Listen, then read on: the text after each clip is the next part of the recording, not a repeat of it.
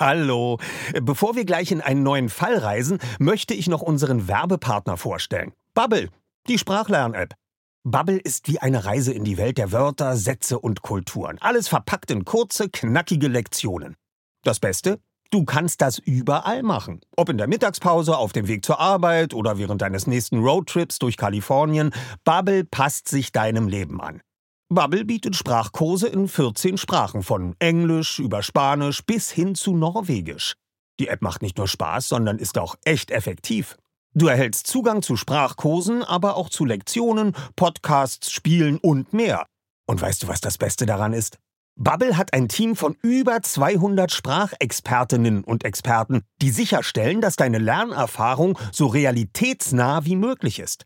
Die Lektionen sind kurz und knackig, etwa 10 bis 15 Minuten und passen wirklich in jeden Terminkalender. Also, keine Ausreden mehr. Du kannst sogar KI-gestützte Spracherkennung und Erinnerungsfunktionen nutzen, um das Lernen genau nach deinen Bedürfnissen zu gestalten.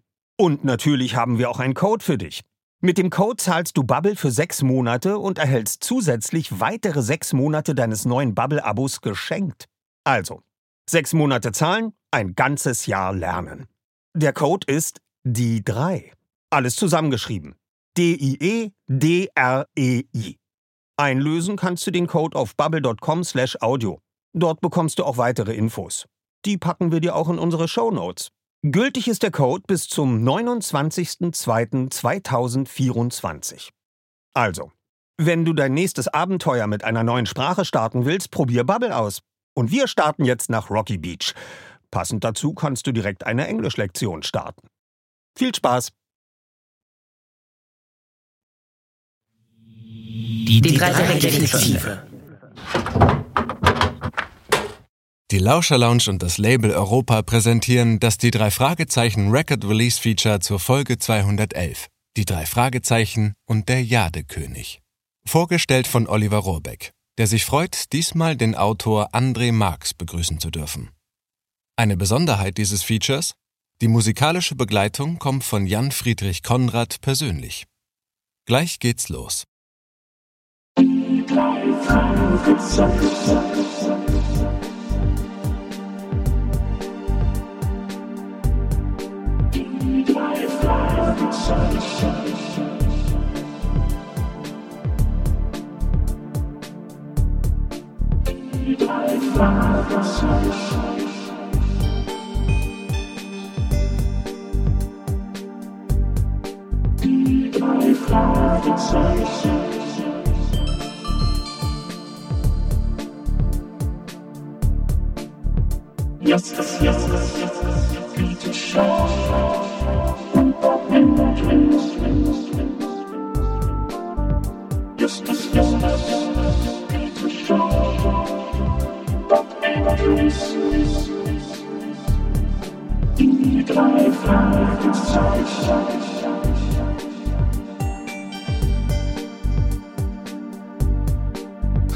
Die drei Fragezeichen.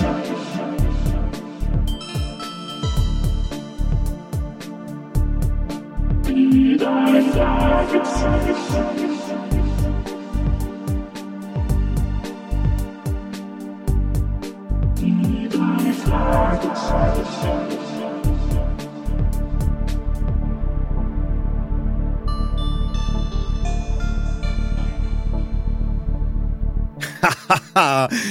Hallo, liebe Kollegen, ich freue mich, dass ihr alle eingeschaltet habt. Das war Jan Friedrich Konrad. Den hatten wir schon bei einer der unserer letzten Record Release Video Features dabei als Gast im Videogespräch. Heute haben wir uns dann mal zusammengetan und ich finde es ja toll, was du da eben schon wieder hingezaubert hast, Jan Friedrich.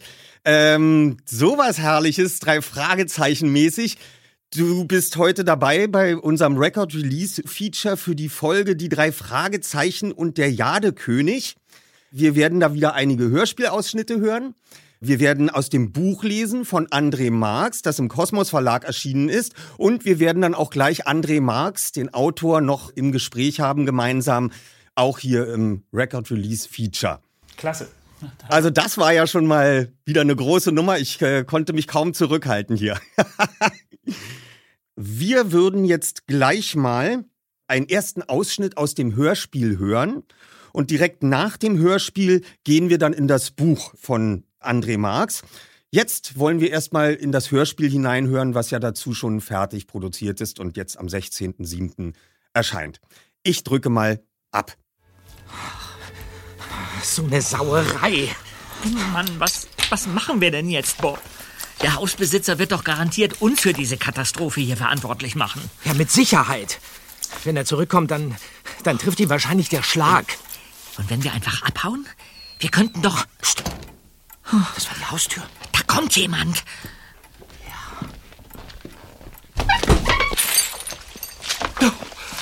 Um Himmels Willen. Ja, was ist denn hier passiert? Wer seid ihr? Sir, es ist nicht so, wie es aussieht. Nicht so, wie es aussieht? Oh, Das Aquarium ist zerbrochen. Meine Fische. wir, wir, wir haben alle gerettet. Ja, und meine Bilder? Was ist... Wieso...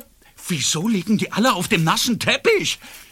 Wer seid ihr? Äh, äh, beruhigen Sie sich, Sir. Mein Name ist Bob Andrews und das ist äh, Peter Shaw. Was habt ihr in meiner Villa zu suchen? Wart ihr das? Das ist eine lange Geschichte. Ja, dann raus damit. Da kommt noch jemand. Kollegen! Justus!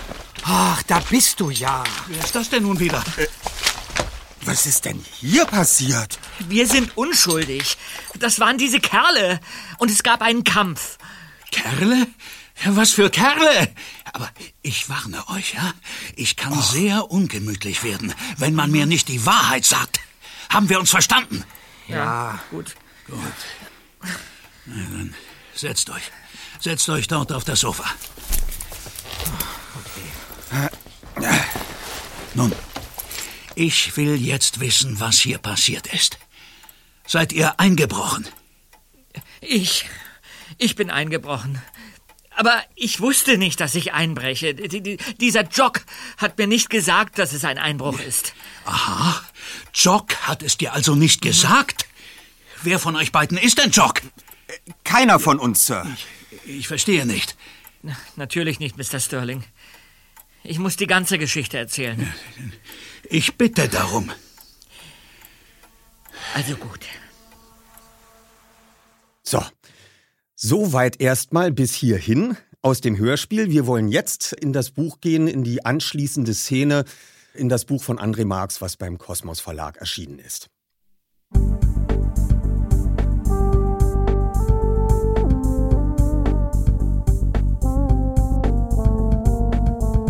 Als Peter aus seinem MG stieg und sein Skateboard unter den Arm klemmte, drang schon das beständige Rauschen von Kunststoffrollen auf Beton an sein Ohr. Der kleine Skatepark von Rocky Beach war gut besucht. Einige Skater kannte Peter mit Namen, andere vom Sehen. Jock, den er erst vor ein paar Tagen hier kennengelernt hatte, sauste gerade durch die Halfpipe. Er hatte sich sogar eine kleine Zuschauertraube gebildet. Peter drehte erst einmal ein paar entsprechende Runden durch die Bowl, bevor er sich zur Handrail begab. Dort war wenig los. Der zweite Detektiv legte seine Knie- und Ellbogenschützer an, stellte den linken Fuß auf sein Skateboard und gab mit dem rechten Schwung. Er sauste auf die Handrail zu.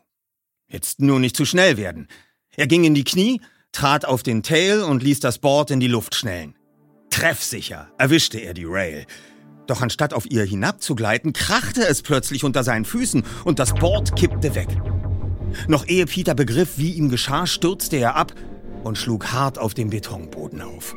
Die Knie- und Ellbogenschützer hatten seinen Sturz zum Glück abgefedert. Er war unverletzt. Aber das Skateboard war hinüber. Durchgebrochen. Das gibt's ja wohl nicht, presste Peter wütend hervor. Ein Schatten legte sich über ihn. Der zweite Detektiv blinzelte hinauf in Jocks breit grinsendes Gesicht. Alle Achtung, nach allen Regeln der Kunst geschrottet. Jock trug eine leicht verunglückte Conroe-Frisur mit Dutzenden dicht an der Kopfhaut flo- geflochtenen Zöpfen, die sich am Hinterkopf in eine wilde blonde Mähne auflösten. Sein durchtrainierter Körper steckte in einer weiten Hose und einem schlabbrigen T-Shirt. Knieschützer trug er nicht. Das wäre wahrscheinlich gegen seine Ehre gewesen, denn er war ein ziemlich guter Skater. Viel besser als Peter auf jeden Fall. Jock streckte die Hand aus und Peter ließ sich aufhelfen. Gemeinsam sahen sie sich das zerbrochene Board an. Das ist durch, bemerkte Jock. Was du nicht sagst! Peter war wütend. Das Brett war neu. Fast jedenfalls. Ja, aber es ist halt eine Billigmarke. Für mehr hat's nicht gereicht, knurrte Peter. Das war's fürs Erste mit dem Skaten. Hm, ich habe noch ein Supreme Wizard Shortboard zu Hause. Fahre ich nie mit. Kannst du haben, wenn du willst. Für 20? Peter runzelte die Stirn. Du hast ein Supreme Wizard zu Hause rumstehen und willst es mir für 20 Dollar verkaufen? Das ist ein super cooles Board. Ich weiß, aber ich liebe nun mal mein altes Brett. Er wies auf sein Skateboard, das schon ziemlich mitgenommen aussah. Das Supreme steht nur zu Hause rum. Was ist? Kein Interesse? Peter zuckte die Schultern. D doch, schon. Ich guck's mir auf jeden Fall gerne mal an. Jock schaute auf seine Armbanduhr.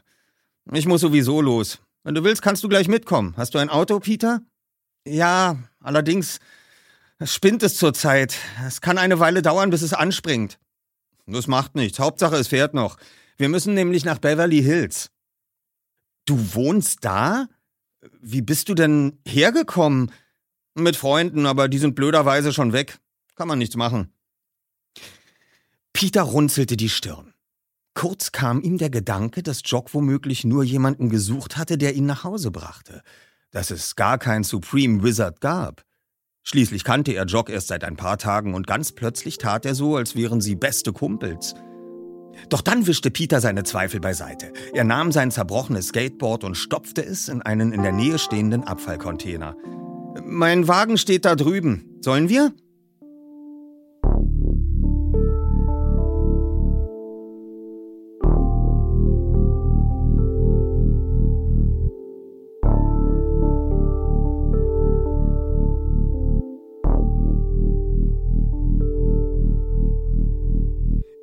Unterbrach seine Erzählung, seufzte und kratzte sich am Kopf.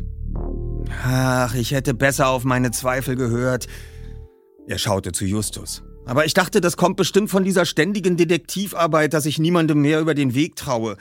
Und dass Jock bestimmt einfach nur ein netter Kerl ist. Augenblick mal, mischte Mr. Sterling sich ein. Was denn für Detektivarbeit? Wir drei, sagte Justus, sind ein Detektivteam.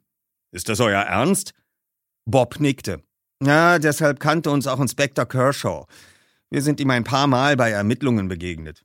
Ah, er hat es so dargestellt, als wärt ihr ein polizeibekanntes Verbrechertrio. Er findet es nicht gut, was wir machen, erklärte Peter. Dabei ist er nur neidisch auf unsere Erfolge. Wie auch immer. Erzähl weiter. Der zweite Detektiv atmete tief durch. Ja, wir fuhren also in meinem Wagen nach Beverly Hills.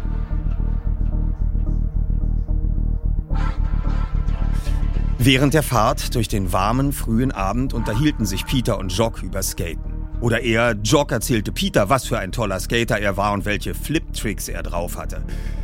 Peter war schon bald genervt und hoffte auf eine Gelegenheit, selbst ein bisschen angeben zu können. Aber mit seinen zahllosen Abenteuern, die er bereits als Detektiv bestanden hatte, wollte er nicht prahlen. Das kam bei Leuten, die ihn nicht kannten, manchmal komisch an. Nach einer halben Stunde erreichten sie ihr Ziel. Da Jock ihn die ganze Zeit gelotst hatte und es ziemlich kreuz und quer gegangen war, wusste Peter nicht, wo genau sie sich befanden. Irgendwo in den Bergen nördlich von Beverly Hills.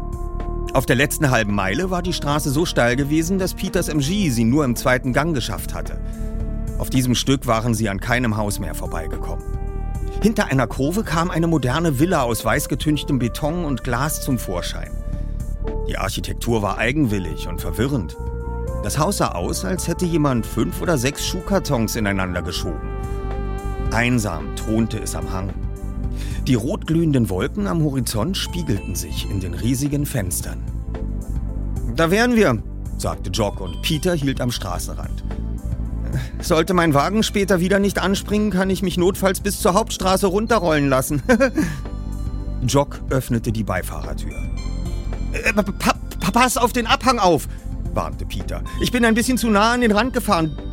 Direkt neben dem Auto ging es steil bergab. Jock grinste. Ich kenne mich hier aus, Peter. Der zweite Detektiv sah sich um. Ein kleines Stück weiter parkte ein wuchtiger brauner Straßenkreuzer, Ein alter Oldsmobile Cutlass. Sein Motor knackte, so als wäre das Auto gerade erst abgestellt worden. Hm, vielleicht gehörte es Jocks Eltern. Peters Blick ging Richtung Küste. Santa Monica lag wie ein glitzerndes Schachbrett zwischen ihnen und dem Ozean am Horizont. Schicke Aussicht, bemerkte Peter. Und eine schicke Hütte. Ah, naja, murmelte Jock, als wollte er den Reichtum seiner Familie herunterspielen. Er nahm sein Skateboard unter den Arm und ging auf das Haus zu. Eine Granittreppe führte über einen bepflanzten Hang hinauf zum Eingang. Die Außenbeleuchtung ging automatisch an. Jock stellte das Board an der Wand ab und nestelte in seiner rechten Hosentasche herum, dann in der linken. Er klopfte seine ganze Hose ab, um sich schließlich mit der flachen Hand gegen die Stirn zu schlagen. Ah, ich Idiot. Was ist? Hast du deinen Schlüssel verloren? Nicht verloren, ich weiß, wo er ist. In meinem Rucksack. Und der liegt bei meinem Kumpel Karl, mit dem ich heute zum Skatepark gefahren bin im Auto. Peter seufzte. Ja, und jetzt? Willst du ihn anrufen? Na, mein Telefon ist auch im Rucksack. Peter zog sein Handy aus der Tasche und reichte es ihm. Jock schüttelte den Kopf. Ich weiß doch die Nummer nicht auswendig. Peter steckte das Handy wieder ein. Aber deine Eltern sind doch da, oder? Jock schüttelte den Kopf. Die sind übers Wochenende weggefahren. Ja, habt ihr nicht irgendwo einen Zweitschlüssel deponiert? War immer mein Vorschlag, aber sie meinten, den würden die Einbrecher sofort finden. Was für Einbrecher? Na, irgendwelche Einbrecher halt. Peter witterte seine Chance, Jock zu beeindrucken. Du hast Glück, Jock. Ich kann dir helfen. Ach. Und wie? Willst du einbrechen? Genau das. Es wäre natürlich nicht wirklich ein Einbruch. Schließlich wohnst du ja hier. Ja, und wie willst du das bewerkstelligen? Ich öffne das Schloss. Aha, ich weiß nicht, ob es dir aufgefallen ist, Peter, aber das sind andere Schlösser als die zu deinem Kinderzimmer. Die bekommt man nicht mit einer Haarnadel auf. Peter bemühte sich, cool rüberzukommen. Haarnadeln? Ich habe Dietriche und Erfahrung. Lässig zog er sein Dietrich-Set aus der Tasche. Na, wenn du meinst. Jock trat beiseite. Dann versuch mal dein Glück. Peter ging an die Arbeit. Es war tatsächlich ein kompliziertes Schloss. Außerdem hatte sich anscheinend irgendwann schon mal jemand daran zu schaffen gemacht. Gab's bei euch mal einen Einbruch? Hier sind Kratzspuren am Schloss. Und ich habe das Gefühl, dass die Mechanik nicht mehr ganz rund läuft. Klappt's nicht? Das könnte dir so passen, dachte Peter und konzentrierte sich. Versagen kam jetzt nicht in Frage. Nach einer Minute vernahm er endlich ein verheißungsvolles Klicken. Peter drückte gegen den Türflügel. Der schwang auf. Bitte sehr, sagte er triumphierend, hob einladend den Arm und grinste. Doch das Grinsen erlosch, als die Alarmanlage losschrillte.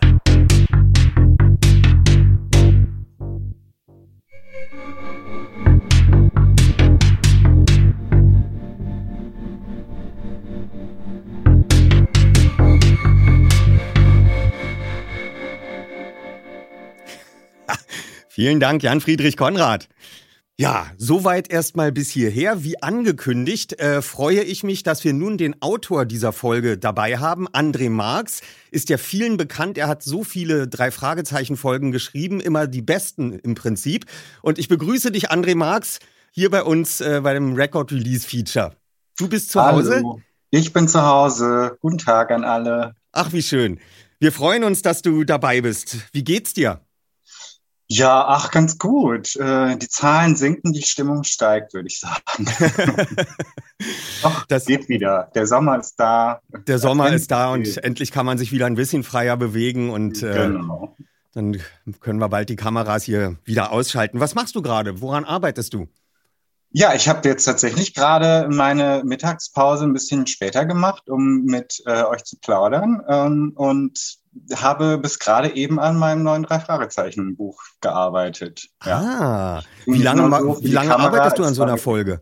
Wie lange? Oh, Ja. das kommt drauf an, wie gut ich weiß, worum es eigentlich geht. Meistens weiß ich das ja nicht so gut und fange einfach irgendwie an. Und das geht natürlich jedes Mal schief. Und dann äh, muss ich äh, nochmal zurückgehen und mir nochmal genau überlegen, was ich da eigentlich genau erzählen will. Also äh, ich habe eine sehr komplizierte Arbeitsweise und brauche immer so schon ein paar Monate. Und äh, geht das bei dir dann alles im Kopf oder machst du dir vorher so eine Kladde, dass du sagst, also es muss irgendwie in die Richtung laufen und dann wurschtel ich mich mal daran an diesem Strang sozusagen runter langsam? Oder hast du das irgendwie im Kopf und bis dann plötzlich veränderst du die Geschichte, weil du nachts einen Einfall hast? Nee, beides. Also ich schreibe es mir schon auf, wer der Täter ist und warum und wieso und wo, worum es eigentlich geht. Und dann schmeiße ich aber auf Seite 30 alles über den Haufen, weil ich denke, nee, das, ich habe eine bessere Idee. Und ähm, ja, so auch dieses Mal. Also der geplante Täter ist mittlerweile schon vom Haken. Es ist jetzt gerade jemand anders, aber ich weiß nicht, ob es derjenige bis zum Schluss bleiben wird. also hier bei dem äh, Jadekönig, das ist ja ganz interessant. Das hat ja so eine ganz besondere äh, Struktur, also oder, oder ist irgendwie ganz besonders erzählt. Also nicht so wie normale drei Fragezeichenfälle. Wie bist du darauf gekommen? Und hat der Verlag Kosmos dann gleich gesagt, ja, probieren wir es doch mal aus, macht es? Ja, also das ist sehr speziell. Kann ich ein bisschen ausholen? Ja, unbedingt. Gut, also ja, die Geschichte ist teilweise in Rückblicken erzählt. Also die erste Hälfte eigentlich ist ziemlich äh, stark in Rückblicken erzählt. Das heißt, wir werden in eine Situation geworfen und erfahren dann erst ähm, rückblickend, wie es dazu kam, abwechselnd von Peter, Bob und Justus. Und ähm, ich bin da irgendwie drauf gekommen. Ich kann mich aber nicht mehr erinnern, wie. Und das war nämlich äh, wie folgt. Ich wollte eine ganz andere Geschichte schreiben und kam aber nicht richtig weiter. Und ähm, habe gedacht, naja, ich guck mal in meinem Ideenordner, ob da vielleicht irgendwas ist, was mich weiterbringt gerade ähm, Ideenordner, naja, wie der Name schon sagt, ist halt eine Datei, wo ich so alles reinschmeiße, was mir zwischendurch mal einfällt, in der Hoffnung, dass ich es vielleicht irgendwann mal gebrauchen kann.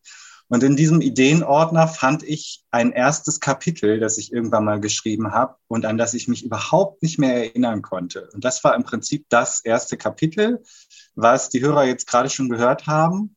Ähm, wie Peter halt äh, mit Bob in einer in einem verwüsteten Haus stehen und es wird klar, die beiden sind dafür verantwortlich, und haben sich in eine wirklich schwierige Situation gebracht.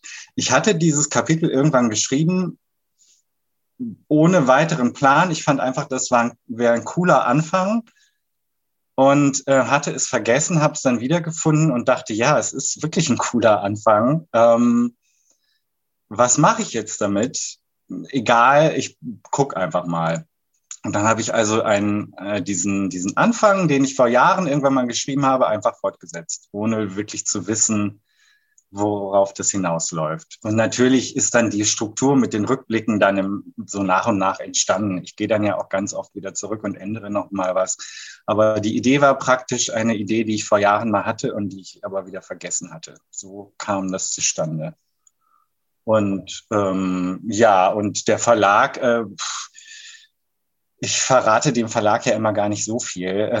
Zum einen, weil ich gar nicht so viel selber weiß und zum anderen auch, weil ich immer denke, na ja, wer weiß, ob es dann am Ende wirklich noch so ist, wie ich euch das jetzt ankündige. Also meistens mache ich immer erstmal einfach und dann, wenn es gut ist, sagt natürlich auch keiner was.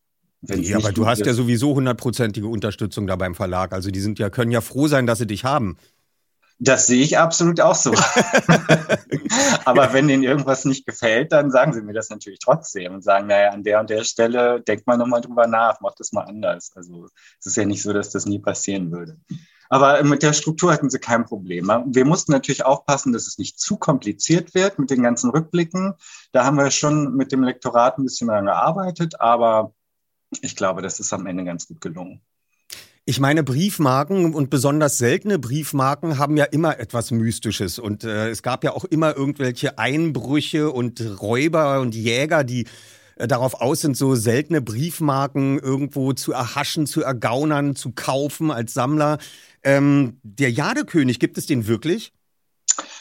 Nee, ähm, den habe ich mir ausgedacht, weil ich nicht zu ähm, viel recherchieren wollte, dass ich dann jetzt wirklich, wenn ich jetzt die blaue Mauritius genommen hätte, dann hätten mich garantiert findige Fans darauf hingewiesen, dass es ja nur so und so viele Exemplare gibt, dass die da, da, da und da sind und dass diese blaue Mauritius äh, in der Geschichte überhaupt keinen Sinn ergibt. Also habe ich mir eine wertvolle Briefmarke ausgedacht. Und ich finde, es ist auch so ein bisschen so ein, so ein Nostalgie-Thema. Ich finde, in den 80ern waren Briefmarken echt noch ein Ding und mittlerweile eigentlich nicht mehr, oder? Also, also ich kann es nicht behaupten und ich hatte bis vor kurzem in meiner Straße tatsächlich noch, also bis vor einem Jahr oder zwei, äh, einen Laden, einen Briefmarkenladen, wo Ach, dann die? Sammler hingingen und das war voll gemüllt, das Spamladen, also mit Zeug der hatte so ein Typ, der immer der irgendwie sagte, ich glaube, das muss da sein. Das war an irgendwelchen Regalen. Das, also das war so ein Messi-Laden, das kann man sich gar nicht vorstellen. Der ist aber auch raus. Äh, es gibt jetzt bei mir in der Straße noch einen Laden, der so eine, so eine kleinen Spielzeugautos für Sammler äh, verkauft. Das hat, der hat sich noch gehalten, aber der Briefmarkenladen, der ist dann irgendwann der ist dann irgendwann gewichen. Bist du denn selber Briefmarkensammler, dass du jetzt auf dieses Thema gekommen bist? nee, absolut nicht. Ich wollte, ich tatsächlich war auch bis Seite 100 nicht klar, dass es um eine Briefmarke geht, ähm, also bis auf Seite 100 der ersten Fassung.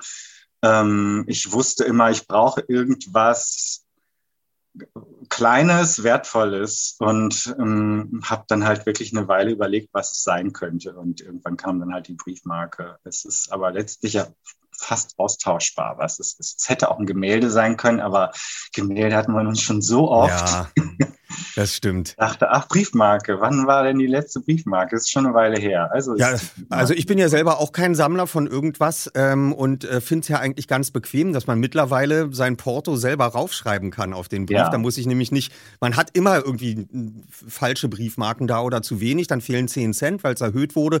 Und jetzt darf man da sein Porto so, so eine Nummer selber raufschreiben. Das finde ich total bequem. Also ich äh, gucke immer gern nach vorne und gehe mit der Zeit und du hast völlig recht, ich kenne auch keine Briefmarkensammler mehr.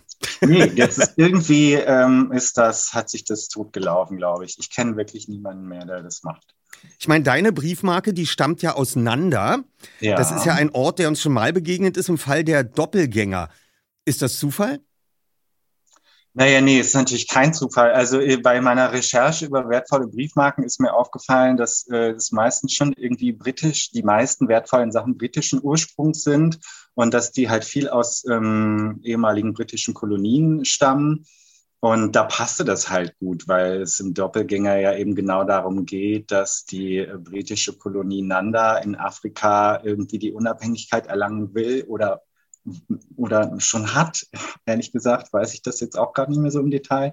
naja, und dann dachte ich, das ist immer gut, wenn man, wenn man Geschichten innerhalb des drei Fragezeichen Universums miteinander verknüpfen kann. Es muss ja nicht immer so präsent passieren und es muss ja nicht immer der Spotlight drauf gerichtet werden. Aber wenn man so ein, so ein kleines äh, Nicken äh, in alte Folgen ähm, einbauen kann, mache ich das eigentlich mal ganz gerne. Sagt der Experte. Ich bewundere ja äh, deinen Beruf, muss ich ganz ehrlich sagen, weil äh, sich Geschichten und die Kniffe und die Spannungsbögen äh, äh einfallen lassen, da bin ich jetzt nicht so ähm, bewandert. Äh, ich kann dann immer erst, wenn ich eine äh, Hörspielskript kriege äh, als Vorlage, dann kann ich sagen, na kann man das nicht. Also ich kann dann plötzlich anfangen zu verbessern und äh, noch ein paar kreative Ideen reinbringen, aber so eine ganze Geschichte runterschreiben, das könnte ich nie. Deswegen, das finde ich ganz großartig, Leute wie du, die bei sich zu Hause im Kämmerchen sitzen und die Geschichten im Kopf äh, zusammenfügen und genau sowas sagen wie du. Ich musste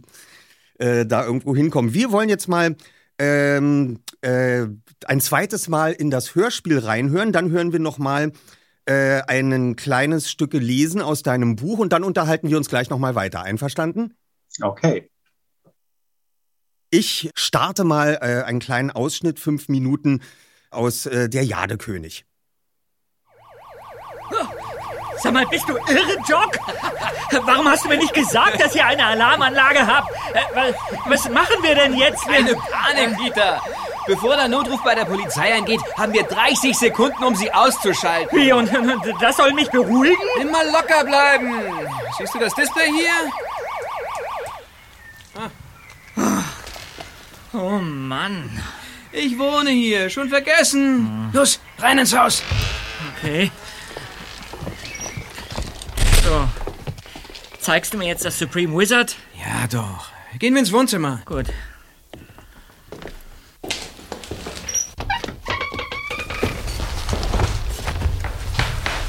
Wow. Was für ein großes Aquarium. Und wohin führt diese Treppe? Warte kurz. Ich bin gleich wieder zurück. Aha.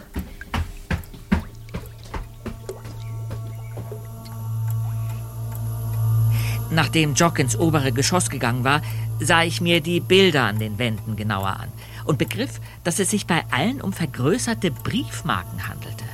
Im Bücherregal entdeckte ich mehrere Exemplare von ein und demselben Buch, allerdings in verschiedenen Übersetzungen.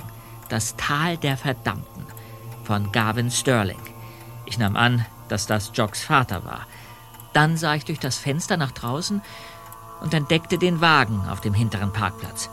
Ein Oldsmobile Cutlass. Der schien aber nicht Jocks Eltern zu gehören, denn die waren ja nicht da. Ist das dein Auto da draußen? rief ich laut nach oben. Doch Jock hatte mich anscheinend nicht gehört. Deshalb ging ich die Treppe hoch, um nach ihm zu suchen.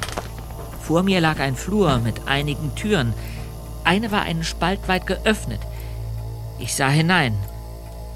Ein Büro. Jock saß am Schreibtisch und durchwühlte leise fluchend eine Schublade. Flucht.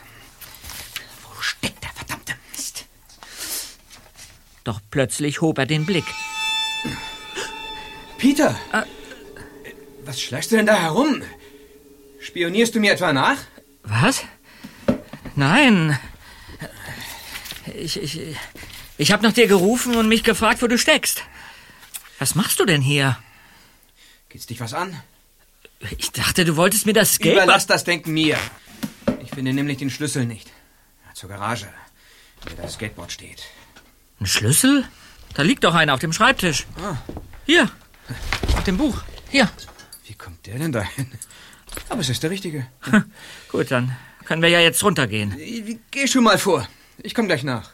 Aber wir haben doch jetzt, was wir wollten. Oh Mann, du kannst einem echt auf die Nerven gehen, Peter Shaw.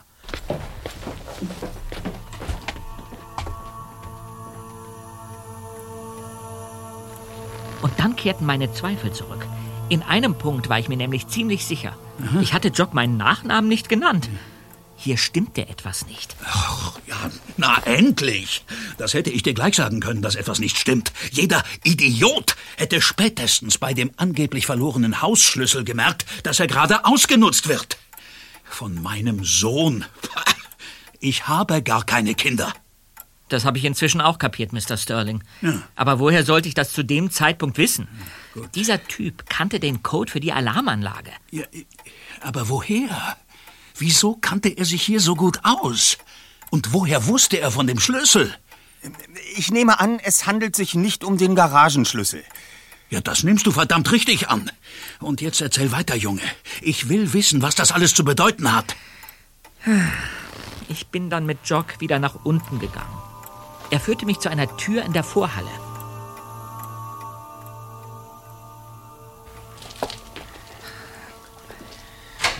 Da geht's zur Garage. Aha. Na komm. Ein schmaler Flur. Wohin führen denn die vielen Türen? Zum Bad, zum Keller und in den Abstellraum. Aha. Die Tür zur Garage ist ganz am Ende. Jock, Was ist denn jetzt? sieh doch. Der Lichtspalt unter der Tür. Da hat sich ein Schatten bewegt. Bist du dir sicher? Ja, dahinter ist jemand. Da geht's zum Keller. Geh ein Stück zur Seite. Okay. Das haben wir gleich.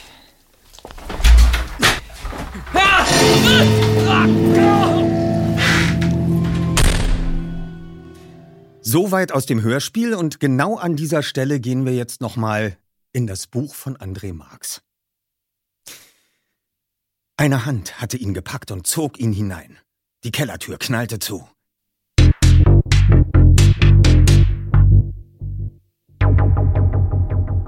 Jock! Peter machte reflexartig drei Schritte in den Flur und blieb stehen. Was tat er hier? Er hatte keine Ahnung, wer hinter dieser Tür lauerte. Oder wie viele. Er würde sich nicht auf einen Kampf mit unbekannten Gegnern einlassen, sondern die Polizei rufen. Er hastete zurück in den Wohnbereich, schlug die Flurtür zu und tastete nach seinem Handy. Es lag noch im Auto. Verflixt! Gab es hier im Haus ein Telefon? Bestimmt oben im Büro. Aber wenn er die Treppe hinauflief, saß er womöglich in der Falle. Nein.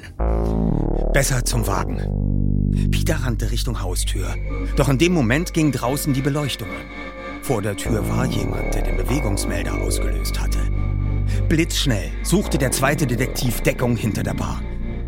Keine Sekunde zu früh, denn im selben Augenblick erschien vor dem Fenster neben der Tür eine Gestalt. Ein gedrungener Mann, der eine schwarze wollene Skimaske trug. Unter buschigen Augenbrauen blickte er suchend durch die Scheibe, entdeckte Peter jedoch nicht.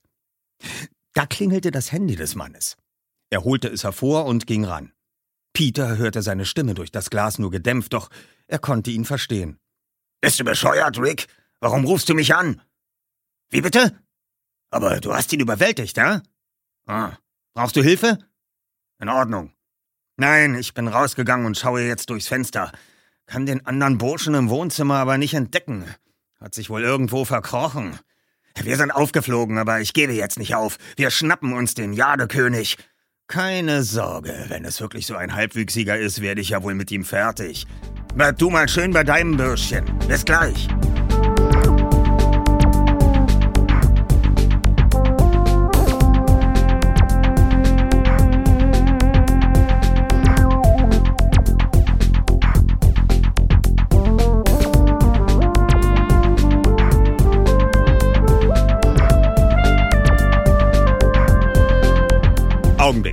Augenblick, unterbrach Mr. Sterling Peters Erzählung. Wir schnappen uns den, was? Peter schluckte. Den, den Jadekönig. Sie werden wohl wissen, was das ist. Das weiß ich in der Tat. Gavin Sterling griff sich ins Haar und war mehr als verblüfft. Eine Figur aus diesem grünlichen Stein? fragte Peter. Nein, der Jadekönig ist keine Figur, mischte sich Justus ein sondern eine Briefmarke. Eine. Ach. Justus sah ihn an. Sie gehört zu den zehn wertvollsten Marken der Welt. Ihr offizieller Name lautet Green British Nanda Two Pence.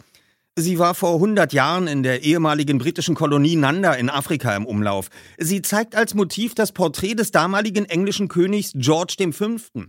Die Marke wurde zunächst versehentlich in grün gedruckt. Danach wurde sie in blau ausgegeben, der ursprünglich gewünschten Farbe, weshalb die Marke in grün heute eine große Seltenheit ist.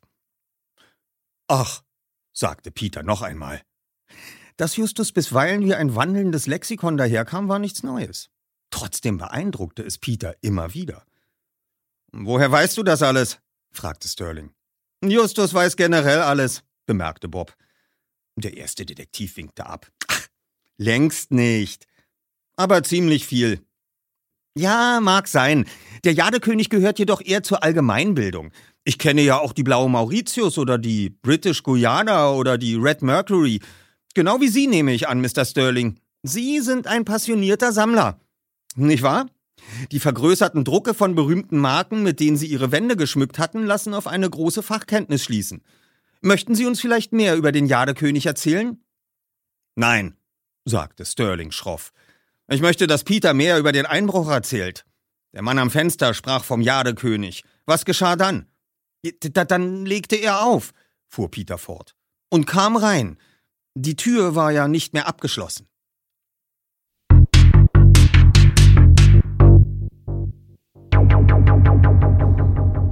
Der Maskenmann bewegte sich mit Bedacht.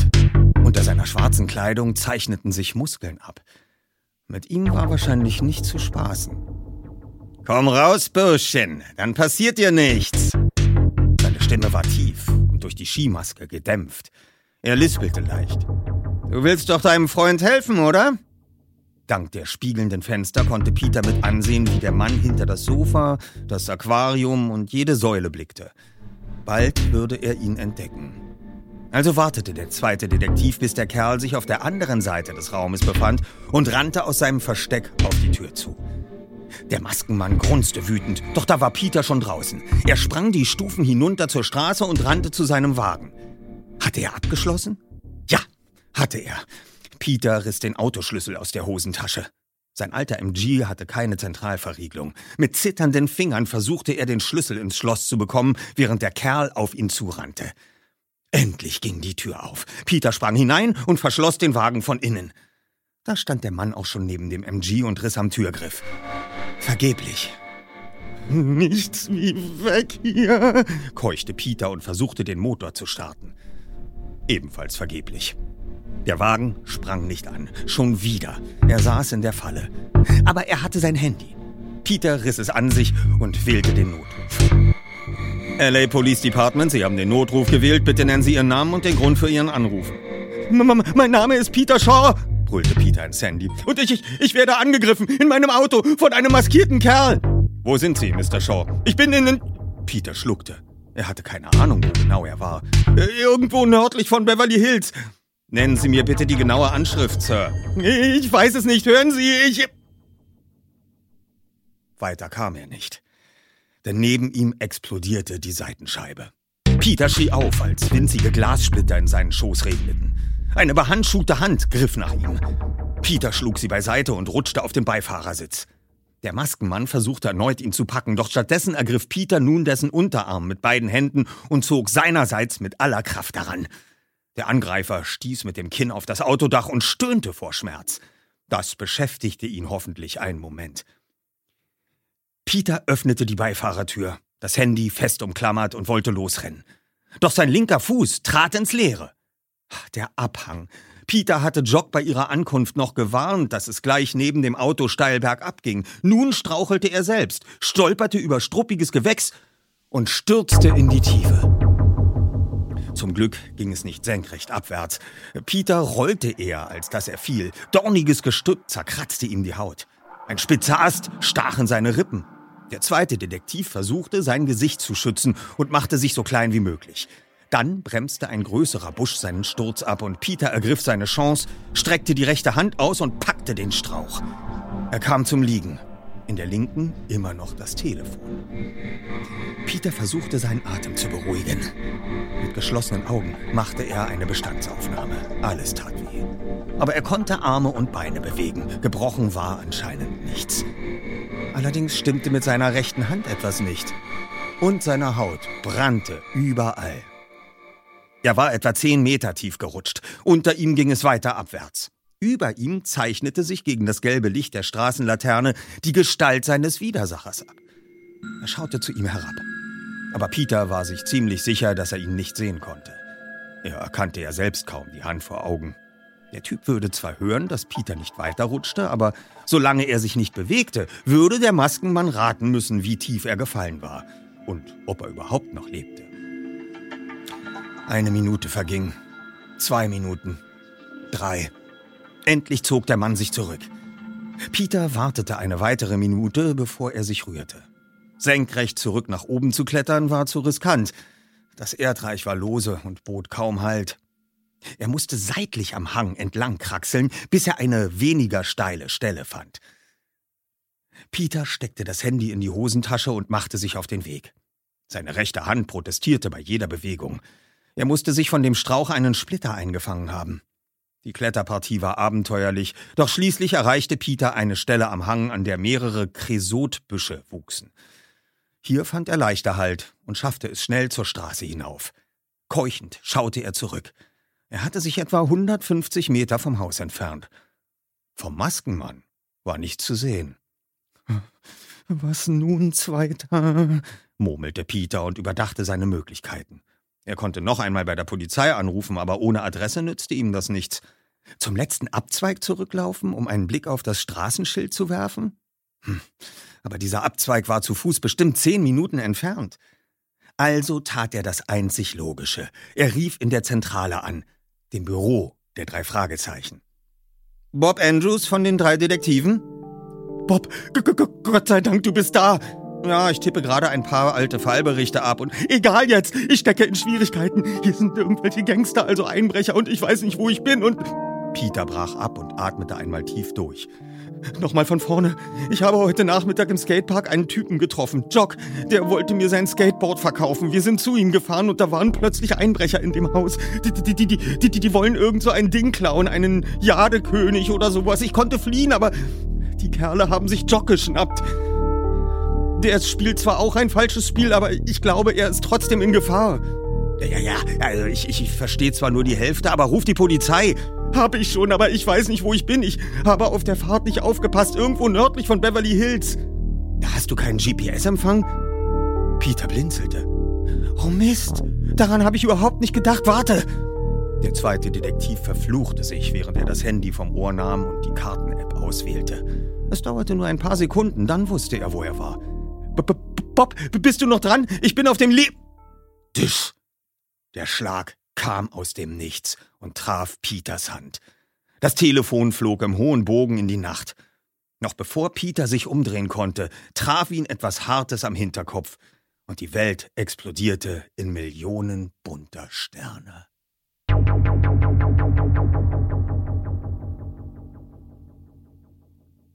Vielen Dank, Jan Friedrich Konrad. Bitte, bitte.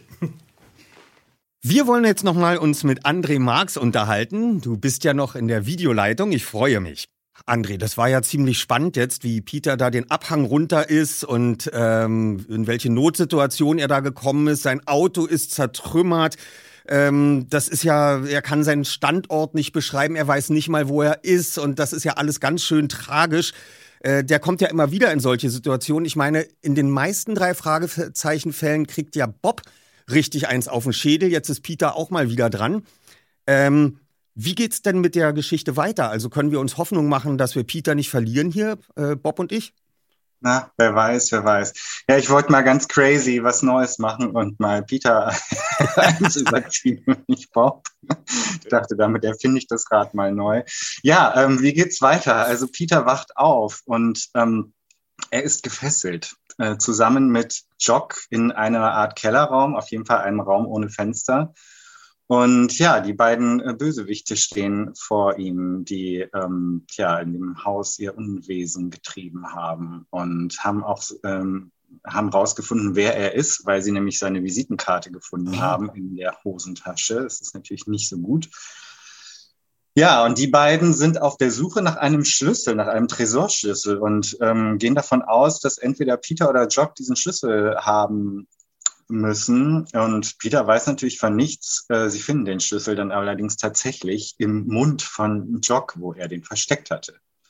Was Peter wiederum sagt, dass Jock ja offensichtlich ähm, ihm eine Menge äh, Mist erzählt hat und ihn irgendwie benutzt hat, ausgenutzt hat, mit ihm gespielt hat. und dass immer. Jock auch nicht die besten Absichten äh, hat. Und deswegen hat er ihm auch dieses viel zu gute Board äh, für viel zu wenig Geld angeboten, nur um ihn dahin zu locken.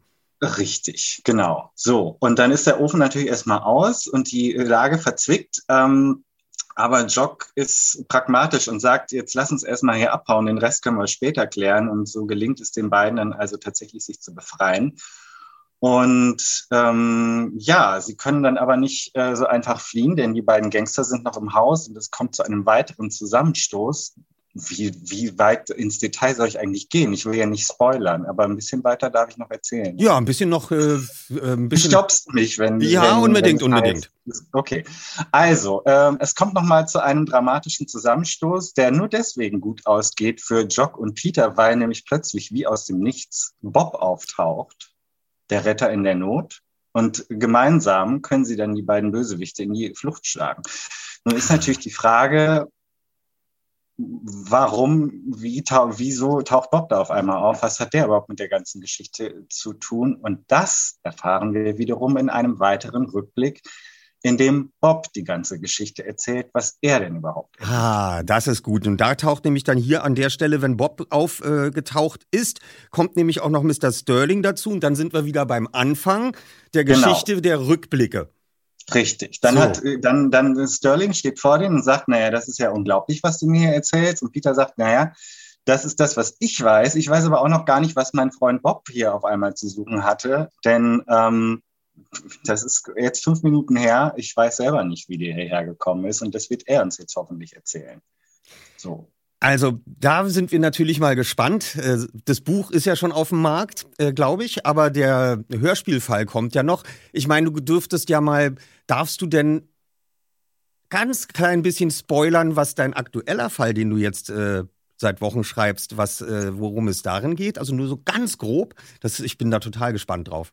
Ja, lustigerweise, also um das mal, um die Reihenfolge klarzustellen, ähm, der nächste Fall, der als Buch im Spätsommer erscheinen wird, ähm, der ist schon fix und fertig. Das heißt, euer nächster André Marx Hörspielfall nach dem Jadekönig wird als Buch bald erscheinen. Ich arbeite aber schon am übernächsten.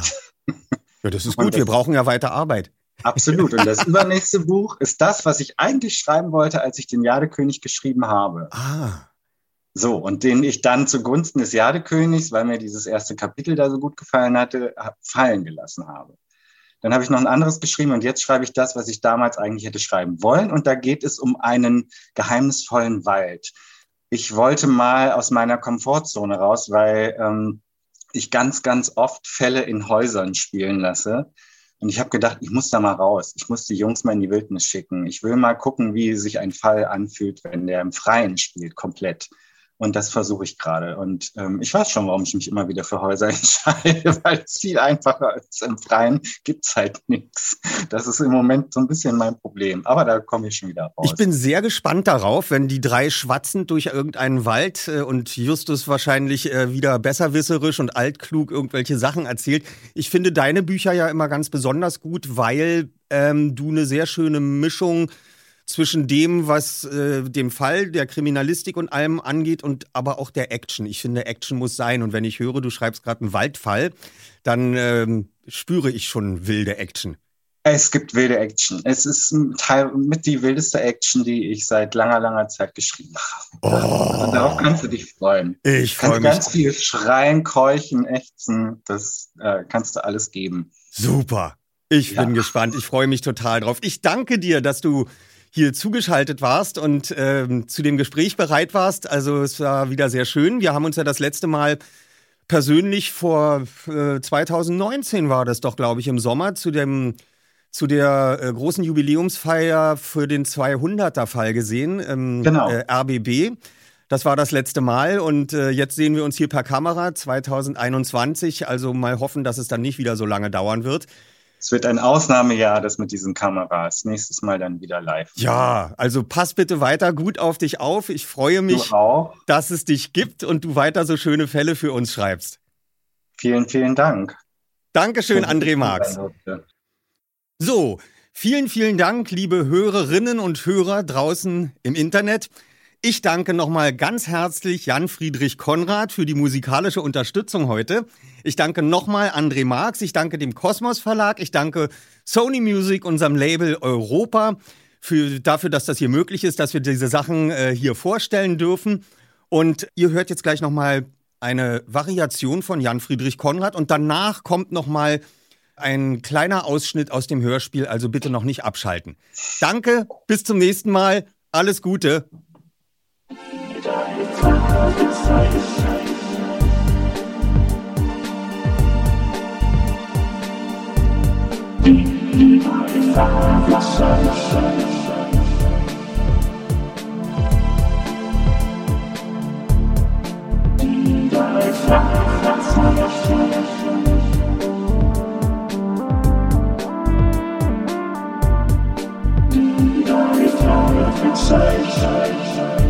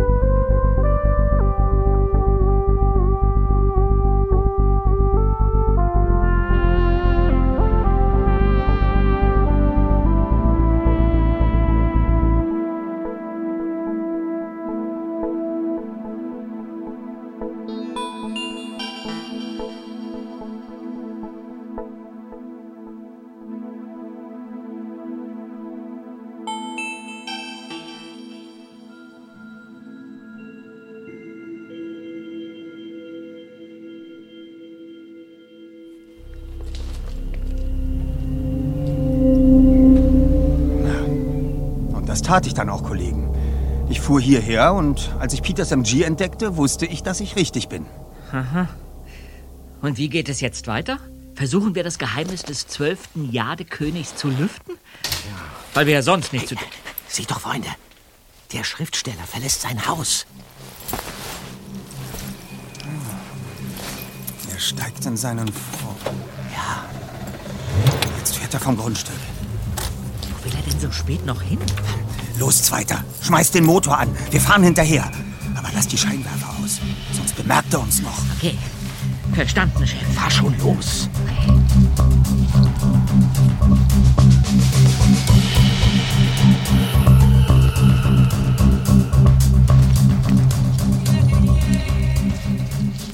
Der Schriftsteller fuhr auf direktem Weg in die Montebello Road und parkte vor dem Haus, in dem Jock mit seiner Mutter wohnte. Peter hielt in ausreichender Entfernung. Ungesehen arbeiteten sich die drei Fragezeichen zu Fuß bis zum Haus von Judith Sterling vor. Hinter dem Zaun zum Nachbargrundstück gingen sie in Deckung. Mrs. Sterling stand im Türrahmen und hatte die Arme abweisend vor der Brust verschränkt. Finster sah sie auf ihren Schwager hinab, der am Fuß der kurzen Treppe stand. Willst du mich wirklich die ganze Nacht hier draußen stehen lassen, Judith? Ich habe nicht vor, die ganze Nacht mit dir zu reden, Garvin. Ich will Joseph sprechen. Zum dritten Mal. Jock ist nicht da. Der Bengel gehört in ein Erziehungsheim. Ach ja? Du hast nichts, aber auch rein gar nichts für ihn getan, nachdem Paul gestorben war. Es ging uns nach seinem Tod miserabel und dir war es vollkommen egal. Sogar das Wochenendhaus hast du dir unter den Nagel gerissen. Jetzt hör schon auf. Dein Sohn ist heute bei mir eingebrochen, bei seinem eigenen Onkel. Er wollte mich bestehlen.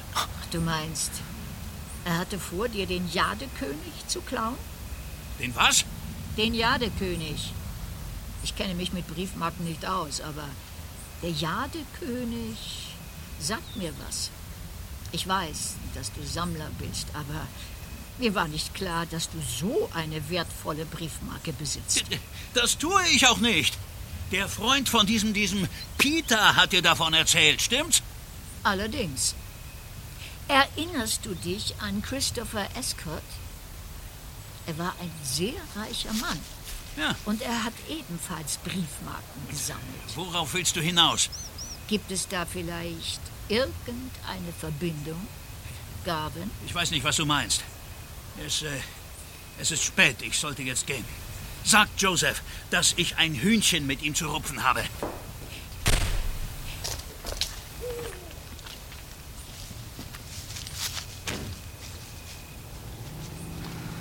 Oh Mann. Mr. Sterling war ziemlich erschrocken, als seine Schwägerin den Jadekönig erwähnte. Ja. Und auch der Rest des Gesprächs war äußerst aufschlussreich. Judith Sterling kannte anscheinend Christopher Escott, den verstorbenen Besitzer des zwölften Jadekönigs. Und sie wollte ihrem Schwager mit der Erwähnung von Escott offenbar auf den Zahn fühlen. Nur, ja. warum? Ob Mr. Sterling die Briefmarke von Escott gekauft hat? Ich denke, er hat den Jadekönig nicht. Das will er zumindest uns und seiner Schwägerin glauben machen. Das ist mir alles zu verworren. Und darum sollten wir gleich morgen früh mit dem Entwirren beginnen.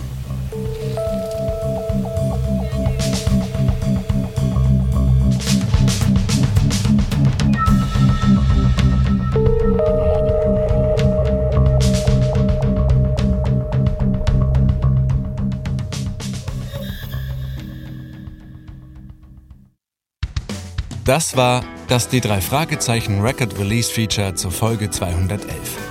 Die drei Fragezeichen und der Jadekönig. Eine Produktion der Lauscher Lounge im Auftrag des Labels Europa. Sprecher Oliver Rohrbeck. Musiker Jan Friedrich Konrad. Vielen Dank an unseren Gast André Marx. Audioaufnahme Valentin Röwenstrunk. Regie, Audioschnitt und Mischung Salim Youssef. Skript Josef Ulbich. Koordination Lisa Laux und Katharina Kokinos. Produzenten Kai Schenker und Oliver Rohrbeck. Redaktion Europa Maike Müller. Das Hörspiel Die drei Fragezeichen und der Jadekönig basiert auf dem gleichnamigen Buch von André Marx, erschienen im Frank Kosmos Verlag Stuttgart. Ab dem 16. Juli überall erhältlich als CD, MC, LP, Stream und Download.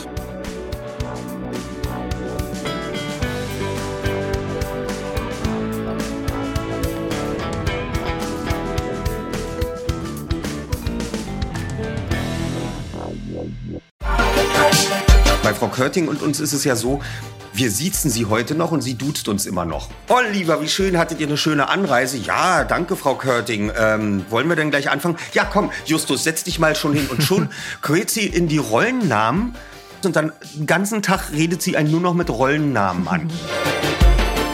Um dann so ein Bösewicht zu sprechen, spreche ich bestimmt immer wie Semmelrogge dann. Ja, so ein bisschen eklig, ja. So, wo man dann ja. gleich rauskriegt, dass der nicht der Sympath ist. Habe ich dann noch entwickelt, diesen Akzent, den er hat. Und das äh, macht große Freude, ist großer Erfolg. Ich könnte sofort einen Seufzer-Workshop mit euch hier machen. Äh, glücklicher Seufzer, hinsetzender Seufzer, ärgerlicher Seufzer, ja, verliebter Seufzer, weil da können wir den ganzen Tag, ähm, die klingen alle anders. Die ganze Folge vom Hörspielplatz könnt ihr jetzt überall hören, wo es Podcasts gibt. Hallo.